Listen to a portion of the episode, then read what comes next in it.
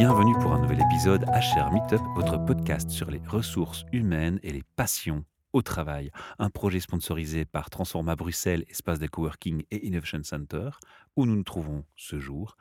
Le Plaza Hotel Bruxelles, qui nous reçoit depuis 2007 chaque mois, et bien entendu notre SBL de Podcast Factory Org. Nous nous retrouvons ce soir pour une série d'enregistrements autour du thème du burn-out. Et c'est un projet qui est une collaboration avec Stress Out, représenté par Anne Abetz. Anne, un petit mot rapide sur qui es-tu et qu'est-ce que c'est Stress Out je m'appelle Annabeth, j'ai créé Stress Out avec une équipe pluridisciplinaire et c'est un centre d'expertise et d'accompagnement des entreprises, des organisations et également des individus qui sont confrontés au stress ou qui vivent un burn-out. Donc on va de la prévention qu'on va appeler primaire, secondaire et tertiaire, ça veut dire vraiment de la sensibilisation jusqu'à l'accompagnement, à la réintégration de travail. collaboration à trois, c'est que tu vas amener surtout des professionnels au micro Ensuite, cette collaboration continue avec Inspire-moi un métier, représenté par Camille Rimbaud. Et Camille, elle a la particularité de s'intéresser dans Inspire-moi un métier, comme le nom l'indique, de s'inspirer des autres et surtout des gens qui ont pu rebondir sur de telles aventures. Et donc, ce sont les témoins que tu veux nous apporter à notre micro. Et puis, Charmitov, vous l'avez compris, produit les podcasts et joue un peu le chef d'orchestre dans tout ça. Alors, bien entendu, un spécialiste, il y en a un juste à côté de toi, John Collin. Rapidement, qui es-tu et pour qui tu travailles? Je m'appelle donc John Collin, je suis médecin du travail chez. Et c'est le spécialiste qu'Anne a choisi de nous proposer pour nos auditeurs. Alors, Anne, de quel thème va-t-on parler dans ce podcast? Oui, donc on va, on va en effet parler avec Dr John Collin du rôle du médecin du travail et en particulier dans, la situation qui nous intéresse, qui est la réintégration au travail. Oui, tout à fait. Alors John, merci d'abord de, prendre ce temps et de partager euh, un peu de ton, de ton, de ta connaissance de terrain pour, euh, pour nos auditeurs. Et je voudrais simplement commencer par une question assez basique, assez banale. C'est finalement quel est le rôle du médecin du travail par rapport à celui du médecin conseil Alors, le médecin conseil, je vais d'abord commencer par lui. Donc, le médecin conseil de la mutualité, il a notamment pour mission d'évaluer et d'examiner si une personne a le droit à une indemnité de maladie de la part de l'INAMI. Et donc, ainsi, il peut demander que le médecin du travail, euh, si la personne n'est plus reconnue en incapacité de travail, entame un trajet de réintégration. Le deuxième rôle du médecin du conseil, c'est une fonction de conseil, justement. Il peut par exemple recommander au travailleur de reprendre progressivement le travail ou de suivre une formation lui permettant d'exercer un autre emploi. Si une reprise de temps travail euh, à temps partiel, par exemple, est possible, eh bien, euh, le, le, médecin conseil ou l'autorisation préalable plutôt du médecin conseil n'est plus nécessaire. Et ça, c'est un changement depuis, depuis 2014. Avant, l'autorisation préalable et écrite du médecin conseil était obligatoire euh, maintenant, ce n'est plus le cas. Donc, justement, pour permettre aux personnes de reprendre partiellement le travail. Et donc, le travailleur n'a plus quelque part qu'à convenir d'un horaire avec son employeur et puis recommencer directement selon cet horaire. Il doit rendre un papier juste avant de recommencer à la mutuelle et là le médecin de la mutuelle a 30 jours quelque part pour, euh, pour contester cette remise au travail s'il n'est pas d'accord avec celle-ci. D'accord. Le médecin du travail, puisqu'on puisqu'on doit parler de lui aussi, euh, c'est un médecin spécialisé en santé au travail. Il examine en réalité la relation entre le travail et la santé du travailleur et notamment entre les capacités du travailleur et les exigences du poste de travail, puisque c'est le seul médecin en Belgique qui va sur les lieux de travail effectivement pour se rendre compte en réalité des choses. Maintenant, si cet équilibre euh, est là, ben à ce moment-là, pas de problème.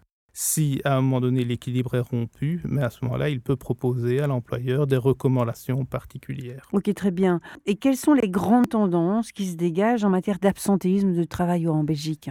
Il faut savoir que chaque année, euh, Securex publie des, chiffres à ce propos. Et en 2017, nous avons marqué que lors euh, d'une journée de travail ordinaire, il y avait près de 7, 7 euh, personnes sur 100 qui étaient absentes du travail pour cause de maladie ou d'accident de vie privée. Parmi ces sept personnes, eh bien, vous en aviez deux qui étaient absentes depuis moins d'un mois, deux autres entre un mois et un an, et enfin, trois l'étaient pendant plus d'une année. Et c'est surtout ce dernier chiffre qui est interpellant, puisqu'il augmente d'année en année fortement depuis 2008, puisqu'il a largement doublé depuis, depuis cette date. Alors la tendance euh, ascendante donc de l'absentéisme est manifeste hein, et donc il faut investir dans la prévention. Ça, ça demande une importance, c'est d'une importance capitale puisque depuis 2005 jusqu'à 2015, on, on observe une augmentation de 60 64% des malades longue durée. Mhm. Et pour la première fois, en 2017, les coûts liés au chômage sont devenus inférieurs aux coûts liés euh, à, aux allocations d'incapacité Par rapport aux, droits travailleurs de longue durée, bien entendu, on est tous d'accord que dans l'absentéisme de longue mhm. durée, il peut y avoir des cancers, des maladies graves, des... c'est pas forcément du burn-out. Est-ce qu'on a quantifié la quantité de burn-out dans ces 7 personnes sur 100 ou est-ce que ça n'a pas été identifié? Ça n'a pas mmh. identifié, mais ce qui est clair, c'est que le burn-out et les troubles musculosquelettiques sont les deux premières raisons dans ces incapacités de travail. Et que les troubles, à ma connaissance, la dépression maintenant a même dépassé la première cause d'absence comparée aux troubles musculosquelettiques. Oui, tout à fait. Tout à fait. Donc ça, c'est un élément aussi qui est assez important parce que pendant très longtemps, on a beaucoup, euh, le conseiller en prévention et protection du travail, travaillé beaucoup sur la partie ergonomie, alors que finalement, maintenant, la santé mentale a dépassé tous les troubles musculo-squelettiques. Maintenant, on sait que les deux sont liés. Hein. Il y a une interaction entre les deux et ils se renforcent l'un l'autre. Donc, travailler sur ces deux causes est évidemment gagnant. Il faut savoir qu'une personne qui est en incapacité de travailler est une personne qui va s'appauvrir, qui va s'appauvrir d'abord sur le plan financier, puisque après un mois, il faut savoir, donc après la période de salaire garanti, ce qui va se passer, c'est que la personne va tomber à la mutuelle et donc euh, ne va plus toucher que 60% de son salaire, ce qui équivaut à une rente de 85 euros, 52 qui est un montant plafonné en réalité, par jour. Et donc sur un mois d'environ 20 jours ouvrables, ça représente euh, à peu près 1800 euros par mois. Euh, si, si, ce n'est si je peux juste faire une toute petite correction, mmh c'est que dans le cas de la location mutuelle, on fonctionne en termes de jours ouvrables, c'est-à-dire qu'on multiplie par six jours euh, mmh. sur une semaine. donc voilà, c'est 85,52 brut auquel on va déduire le prix professionnel mmh. qui est de 11,11%. Et donc, bon an, mal an, on est à un salaire poche à plus ou moins 1800, 1850 euros euh, net. Ça, c'est le plafond. Donc pour toute personne qui va dépasser euh, ben, ce, plafond-là, mmh tout le monde sera, euh, entre guillemets, logé à la même enseigne. Donc d'où cette difficulté supplémentaire qui se rajoute et une certaine pression financière qui vient se rajouter mmh à la personne qui est déjà euh, dans, une, une, difficulté par rapport à l'image d'elle-même, puisqu'elle est en burn-out, elle est en arrêt maladie, elle est dans une période au départ de déni, et donc où elle ne, où elle ne voit pas euh, ce, qui, ce qui est en train de se passer, et en plus, elle doit assumer qui reste bah, stable avec des revenus qui diminuent. financiers mmh qui sont mmh qui, restent stables avec des revenus qui ont fortement diminué. Oui. Et je, je compléterai ta réponse en disant que ça entraîne la personne dans une certaine spirale de la précarité puisque au-delà de la conséquence financière, il y a bien sûr une conséquence aussi au niveau de, de, l'image de soi, mmh puisque la personne va se retrouver euh, précarisée et quelque part, ça va entraîner une diminution de, de l'estime de soi, avec une diminution euh, des relations euh, sociales, je dirais, donc un certain isolement de la personne ce qui peut amener évidemment à renforcer cette diminution d'estime de soi. Moi j'ai même vu des, couples hein, tirer la personne vers le bas. En telle situation, le couple est impacté aussi hein, parfois. Bien sûr. Mmh mmh mmh oui, bien sûr. Maintenant, voilà, c'est le, le, couple, ben, la richesse du couple, ça va être de, de, soutenir la, personne qui traverse ce burn-out euh, autant que possible. Et même si, c'est vrai, il y a un moment, c'est entendre que ben, il va falloir peut-être ponctionner sur, euh, sur d'autres choses ou réduire fortement la voilure. Euh, parce que voilà, parce qu'après, c'est quand même la santé avant tout, et donc on ne peut pas reprendre le travail uniquement pour des raisons financières, parce que de toute façon, la personne va le payer sur, d'autres aspects, notamment avec ce dont on a déjà partagé avec des burnies, hein, les troubles de mémoire immédiate, les troubles de concentration, qui font que la personne, à un moment, risque de ne même plus être capable d'assumer du tout son poste, et donc un risque de, de licenciement, quoi.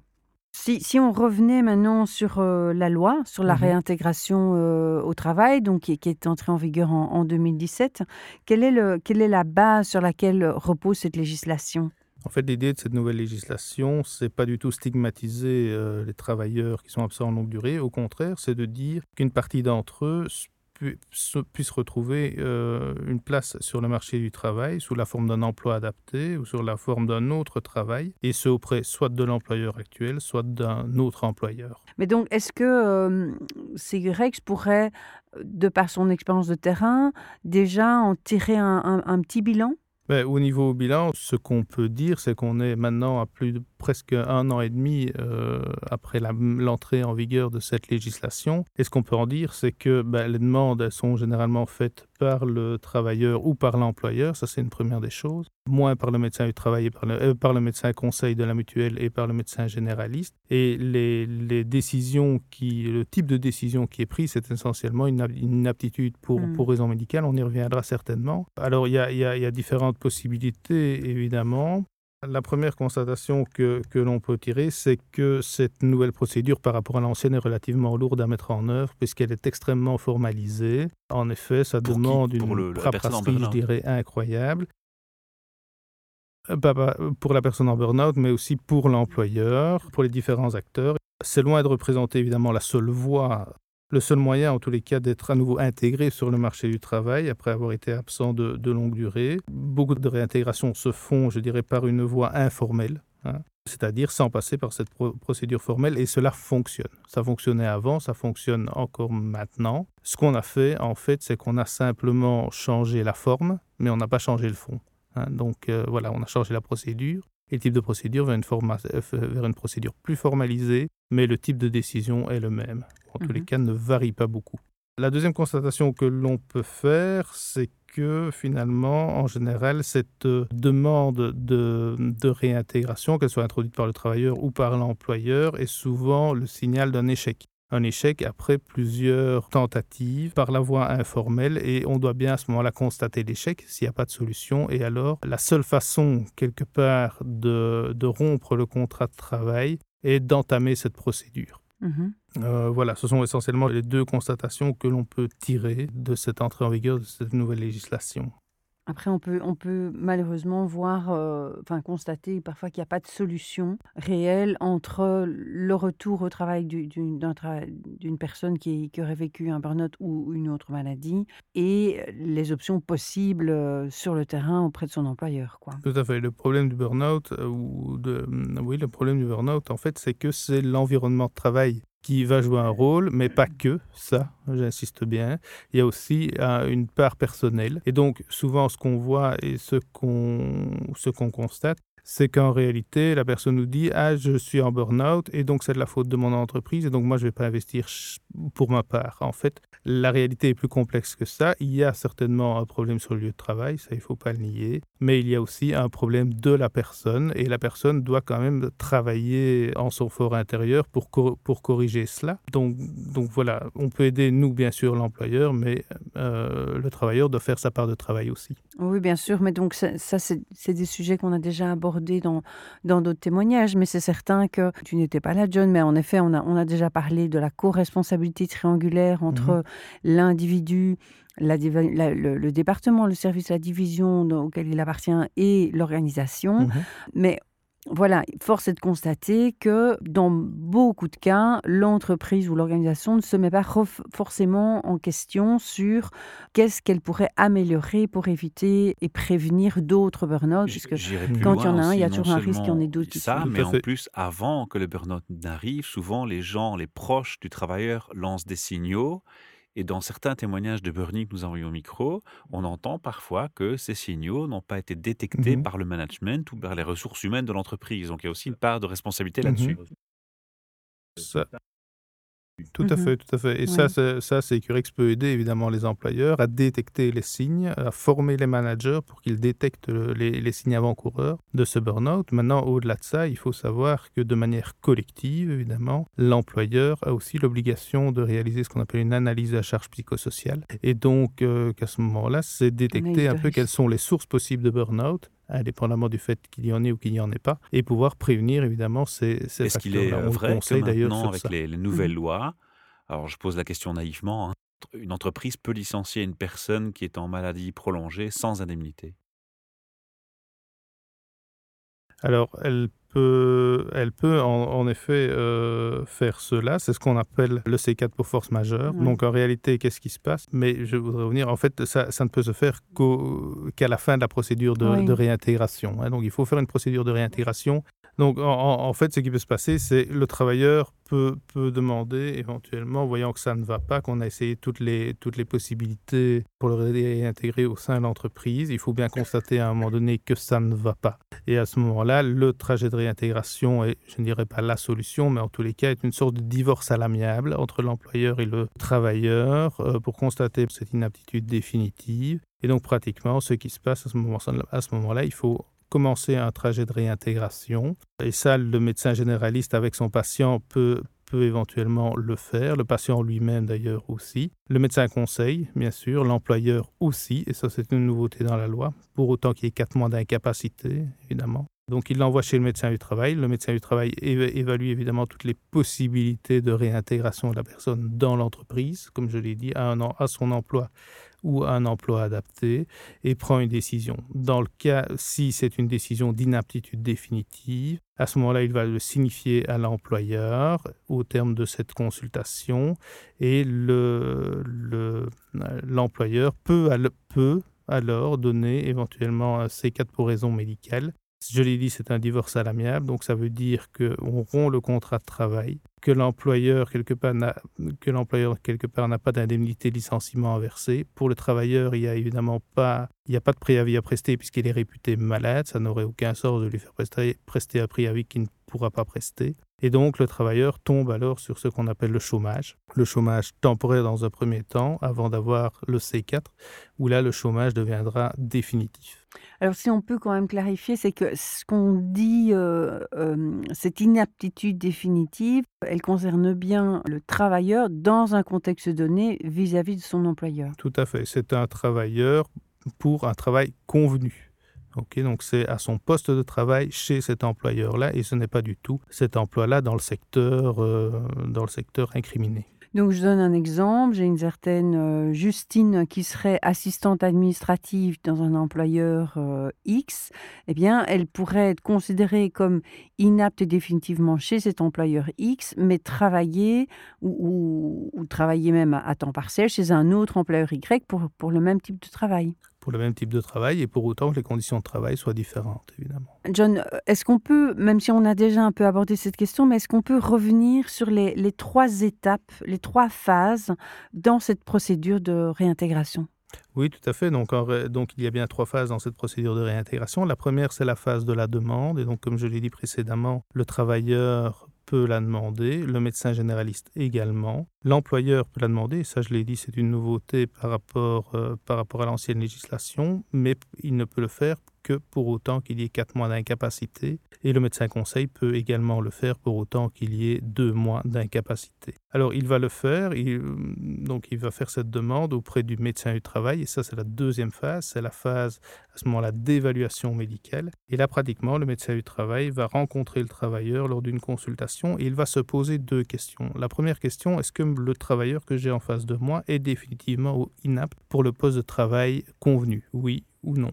Est-ce qu'il peut également, deuxième question, occuper un poste, un autre poste dans l'entreprise ou un travail adapté de manière temporaire ou définitive? Et quand il aura répondu à ces deux questions, il a 40 jours pour prendre cette décision, 40 jours ouvrables pour prendre cette décision et la communiquer au travailleur, à l'employeur et au médecin conseil de la mutuelle.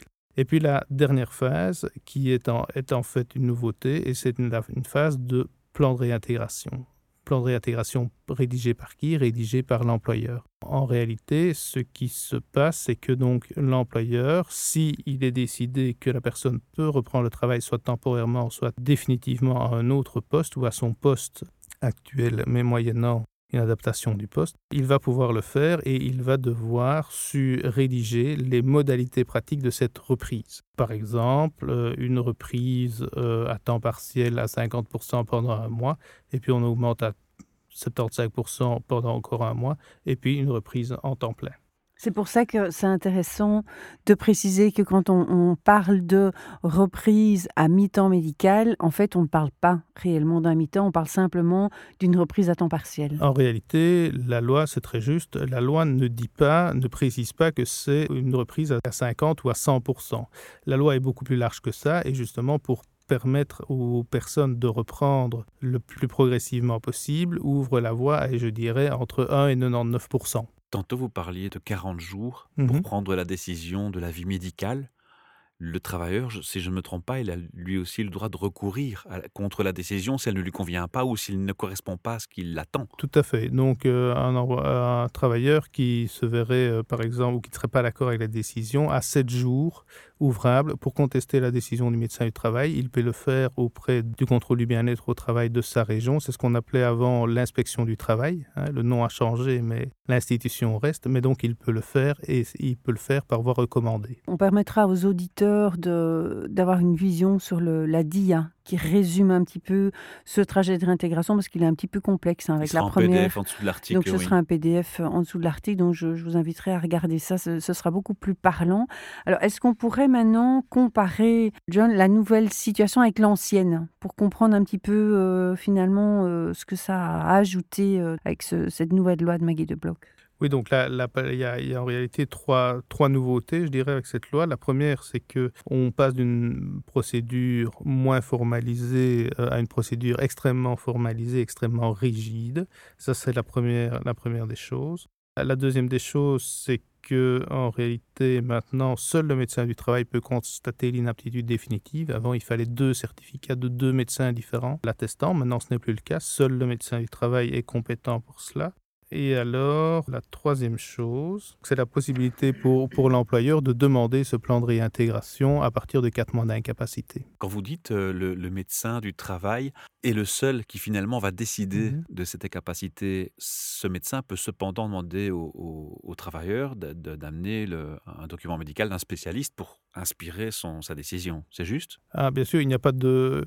De toute manière, il faut savoir que le travailleur doit venir avec ses documents euh, médicaux euh, lors de cette consultation. Et je dirais tous les documents médicaux, c'est le médecin du travail qui fera le tri. Il est clair que si euh, un autre médecin plus spécialisé. plus spécialisé appuie cette décision, ben, c'est un élément qui rentre en ligne de compte, bien évidemment. Donc, c'est Mhm. pas parce qu'il n'est pas requis qu'il n'est pas... euh, à même d'influencer le voilà, débat. Tout Mhm. à fait. Bien sûr, c'est un élément parmi d'autres. Mhm. Merci. Ah, Alors, si on peut aborder le, le- la, la question entre le médecin conseil de la mutualité et le médecin du travail. En fait, admettons une situation où le médecin conseil souhaite euh, remettre une personne au travail alors, euh, et que le médecin du travail refuse. Qu'est-ce qui se passe? Alors, il faut savoir qu'en principe, cette décision de remise au travail par le médecin conseil ne peut être prise qu'après six mois d'incapacité. Avant six mois, le travailleur ou la travailleuse est sur la mutualité et reste sur la mutualité. Après six mois, il est possible qu'en effet, le, le médecin conseil de la mutuelle prenne cette décision de remettre la personne au travail. Si une telle décision est prise, alors il faut savoir que souvent il y a un trajet de réintégration qui est lancé, le médecin du travail va voir la personne et peut décider en effet qu'il n'est pas opportun pour cette personne qu'elle soit remise au travail et donc peut décider par exemple euh, d'une inaptitude définitive puisqu'il est le seul maître à bord. hein. Ouais, c'est c'est ça qui est important à retenir. D'accord. Mais donc, justement, est-ce que, John, tu peux rappeler les, timings différents? C'est-à-dire que le, mé- le médecin conseil, le médecin de la mutualité, entre 0 et 6 mois, si j'ai bon, bon, bon souvenir, il va essayer de vérifier, de s'assurer du lien entre la capacité de la personne à travailler par rapport à son travail actuel. Au-delà de 6 mois, entre 6 mois et 12 mois, c'est sa capacité de travailler même dans une autre fonction. Oui, tout à fait. Donc, euh, comme, euh, comme tu l'as rappelé très justement, donc avant six mois, la loi dit que, que le médecin du conseil regarde la capacité de la personne par rapport à son emploi actuel. Et après six mois, il va regarder par rapport à l'ensemble des fonctions que le travailleur pourrait occuper. Donc, il est souvent possible que, voilà, après six mois, les, les, gens ne soient plus sur la mutuelle, justement parce qu'ils n'ont plus la capacité, c'est vrai, à faire leur travail actuel, mais ils sont quand même capables de faire autre chose. Un autre travail. Et au-delà de 12 mois, est-ce que tu peux rappeler euh, ce que la mutuelle... Euh... Alors, euh, le 12 mois, en fait, c'est après 12 mois, on parle souvent d'invalidité. Ça veut dire que la personne est sur la mutuelle, est reconnue donc invalide, c'est-à-dire à plus de 66% d'incapacité. Et ce qui se passe à ce moment-là, il y a une réévaluation tous les X temps de cette, de cette invalidité. À un moment donné, cette personne, évidemment, peut ne plus atteindre ces 66% d'invalidité. Et donc, le, souvent, ce que le médecin conseil fait, c'est qu'il nous les renvoie pour qu'on décide alors si la personne est apte ou inapte au travail. Merci, parce que c'est assez euh, compliqué, le, ces fameux 66% là, euh, de mesurer donc une personne en quoi est-ce qu'elle est à 66, en mmh dessous, au-dessus. Euh, voilà. Hein. C'est une limite. Maintenant, comme tout seuil, on peut le critiquer. Quand est-ce qu'on est à 65, quand est-ce qu'on est à 67 Ça, c'est toute la question. C'est sujet à interprétation. Mmh. Et, et, du coup, là, sur quoi le médecin du travail peut s'appuyer pour avoir un avis? Euh, donc tu, disais que ben, plus le dossier du, du, travailleur est, complet, mieux ce sera. Mais je pense que tu me disais aussi en aparté que si tu pouvais avoir des compléments d'information auprès d'un psychiatre, enfin dans le cas d'un burn-out, hein, d'un psychiatre, mmh d'une mmh clinique, etc., tu peux nous en dire plus? Tout à fait. Donc, dans, le cas du trajet de réintégration, je l'ai dit, le, médecin du travail a 40 jours ouvrables pour, euh, pour décider, pour prendre une décision. Et donc, lors de cette période, il peut s'entourer, évidemment, de, de, euh, de tous les rapports, consulter les spécialistes euh, intéressants pour justement prendre, prendre une décision en la matière, une décision éclairée. Par exemple, pour le burn-out, ben, ça peut être un psychiatre, bien sûr, ça, ça on demandera. On demandera aussi l'avis quand même des médecins traitants aussi, de toute façon, mais certainement. Donc voilà, on peut éventuellement demander des examens complémentaires. Donc mhm. s'il faut, euh, si la personne n'a pas un suivi psychologique ou si la personne n'est pas suivie par un psychiatre, mais simplement par son médecin traitant, eh bien on peut envoyer la personne consulter un psychiatre. Ça c'est tout, ça, ça c'est tout à fait possible. Pardon, d'où l'intérêt, je suppose, dans le cas du burn-out, Or, on sait à quel point ce nombre a augmenté de façon exponentielle.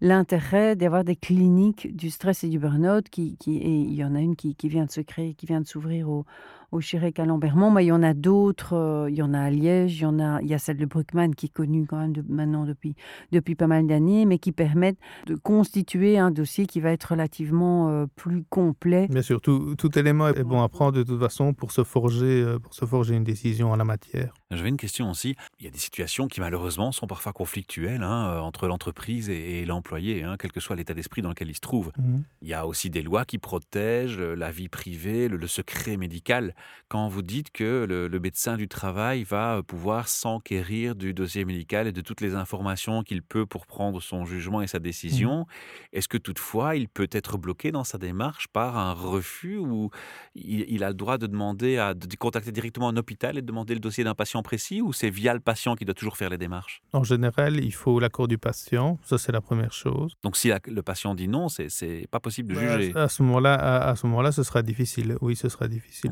De le conflit ne va pas aider. Il vaut mieux aller dans une optique de construction Exactement. De toute mhm. façon, mhm. maintenant, on passe toujours, enfin, on passe toujours par le travailleur par la travailleuse. Mais le, point central, je dirais, c'est aussi le dialogue avec le médecin généraliste. C'est le médecin mhm. généraliste qui va en fait rayonner sur les autres médecins. Nous, c'est quelque part notre, notre. Hein, Single point of contact. Voilà, tout à fait, tout à fait, via le travailleur à ce moment-là et via son accord, bien sûr. Mais du coup, ça revient une question, c'est est-ce qu'il existe un recours contre la décision d'inaptitude définitive émanant du médecin du travail bah, Les sept jours, au départ. C'est les sept jours, sept jours ouvrables euh, avec euh, donc cette, possibilité d'écrire un recommandé au contrôle du bien-être au travail, en c'est l'inspection du travail mmh de sa région. Alors là, je rebondis parce que quelqu'un qui est en burn-out peut parfois faire aussi des mauvais choix ou être mal conseillé ou mal informé. Qu'est-ce qui se passe si dans les sept jours, il ne réagit pas et puis tout d'un coup, il y a une prise de conscience, la lumière s'allume mhm.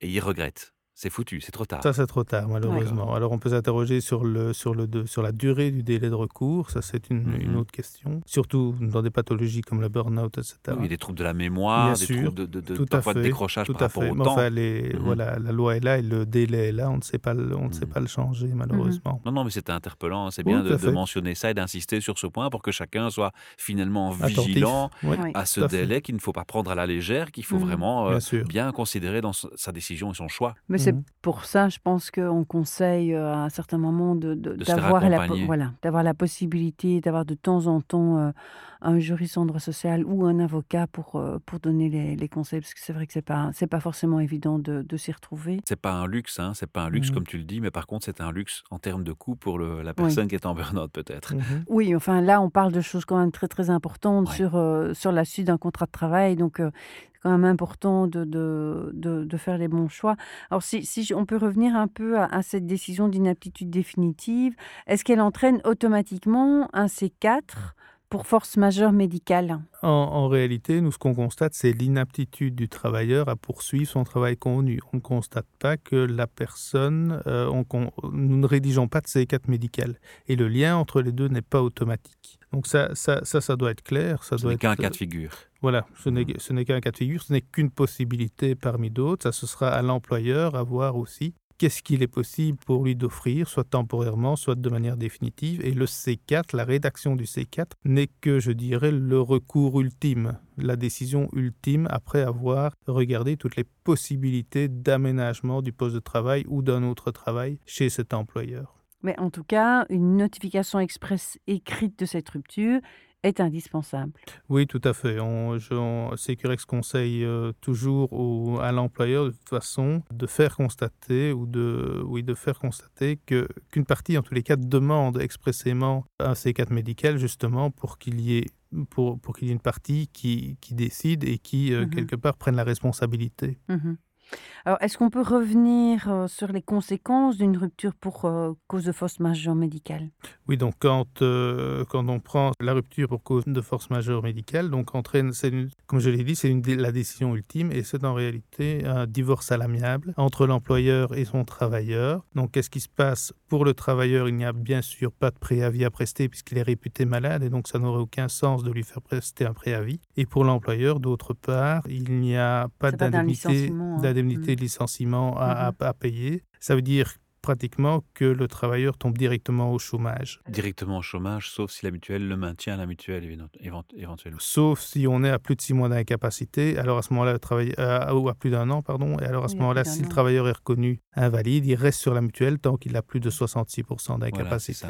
et il y a une réévaluation tous les X temps. Oui, c'est ça que c'est- pas quelque chose qui est défini euh, de façon infinie, justement. euh, donc, euh, c'est c'est réévalué régulièrement. C'est bien qu'on balise les choses. Mhm. Oui. Alors, comment envisagez-vous ce processus de réintégration dans le futur? Alors, moi, je pense que le gouvernement peut et doit hein, euh, le, plus le soutenir, voire le récompenser, en tous les cas pour les employeurs qui jouent le jeu, je dirais, et qui mm, proposent ou qui recherchent en tous les cas avec leurs leurs travailleurs un emploi adapté ou euh, un autre emploi, parce que c'est un, c'est un investissement en termes de temps, en termes d'argent aussi éventuellement, et ça, il faut le, le valoriser. Alors, est-ce qu'on peut, on pourrait revenir sur un point qui est un petit peu différent, mais qui malgré tout, je pense, est important. C'est est-ce qu'un travailleur a bien le droit de revenir travailler avant la fin de son certificat médical Oui, donc en fait, sur le nouveau certificat médical, il est indiqué une date de début, bien évidemment, et une date de fin. La date de fin, elle est à titre informatif. Ce n'est pas une date euh, qu'il faut,